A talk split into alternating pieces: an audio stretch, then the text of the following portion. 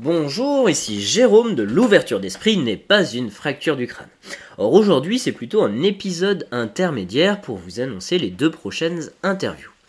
Euh, la première, euh, c'est Maëlle, une jeune naturopathe et réflexologue euh, que j'ai rencontrée en juillet 2022. Donc l'interview date un petit peu. J'ai mis beaucoup de temps à, à me bloquer en fait pour pouvoir la publier. Euh, mais voilà, elle était, restée bien au chaud. Euh, c'était un épisode qui était filmé et au final je pense que le, fond est plus important que la forme. Euh, donc voilà, pour le moment ça va rester de l'audio et ça sera très bien. donc Maëlle, bah, quand je l'ai interviewée, je la connaissais pas, donc c'était euh, c'était une interview qui était vraiment intéressante.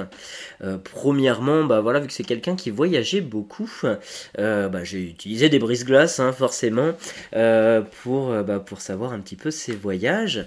Et elle revenait d'un périple de 7 mois qu'elle a fait en, en, Indonésie et en Australie. donc voilà, c'était c'était plutôt chouette. Derrière, euh, bah voilà, j'ai un petit peu quand même questionné de qu'est-ce que c'était la, réflexologie et la naturopathie.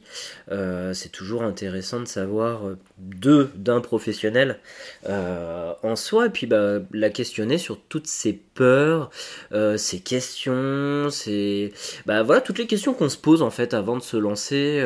bah c'est vrai qu'on part tous un peu à l'inconnu, et je dirais voilà ne pas savoir ce qui va se passer demain, après-demain, la semaine prochaine le mois d'après, euh, dans trois mois, et bah c'est pas quelque chose qui est facile, euh, qui est inné, euh, je dirais en soi, parce que bah, souvent, voilà, quand ça marche bien, on a une vision de client, je dirais, un ou deux mois, mais après, on ne sait jamais. Euh, donc voilà. Euh, donc c'était super intéressant et ça va me permettre en fait de faire une boucle euh, sur la deuxième interview qui suivra la semaine prochaine, qui était Louis, qui est Louis, donc je l'ai fait il y a une quinzaine de jours et il partait en fait en Australie. ce qui m'intéressait en fait sur son départ et son voyage, c'est qu'il avait une date de départ, mais il avait aucun, euh, aucune date de retour. Euh, il n'y a pas de billet d'avion prévu. Il ne sait pas s'il va y rester 6 mois, 1 an, 2 euh, ans ou 3 ans. donc ça ça, ça, me plaît beaucoup. Et, et donc Louis bah voilà, devait partir en Australie, un petit voyage de 36 heures, et puis sur la fin du voyage faire un petit détour en Indonésie avant de revenir. Nous sommes le 2 février. Euh, il est parti euh, le 20 janvier, si je ne me trompe pas. Et euh, comme tout voyage, bah, en fait, le périple s'est pas bien passé. Euh, pas comme il voulait en tout cas. Euh, bah en fait, euh, voilà, il a mis 12 jours avant d'arriver en Australie. et en fait, bah, je pense qu'il n'y a pas de hasard. Il s'est arrêté à, à, Kuala Lumpur en Malaisie. L'avion avait 3 heures de retard, donc ils n'ont pas pu prendre le suivant.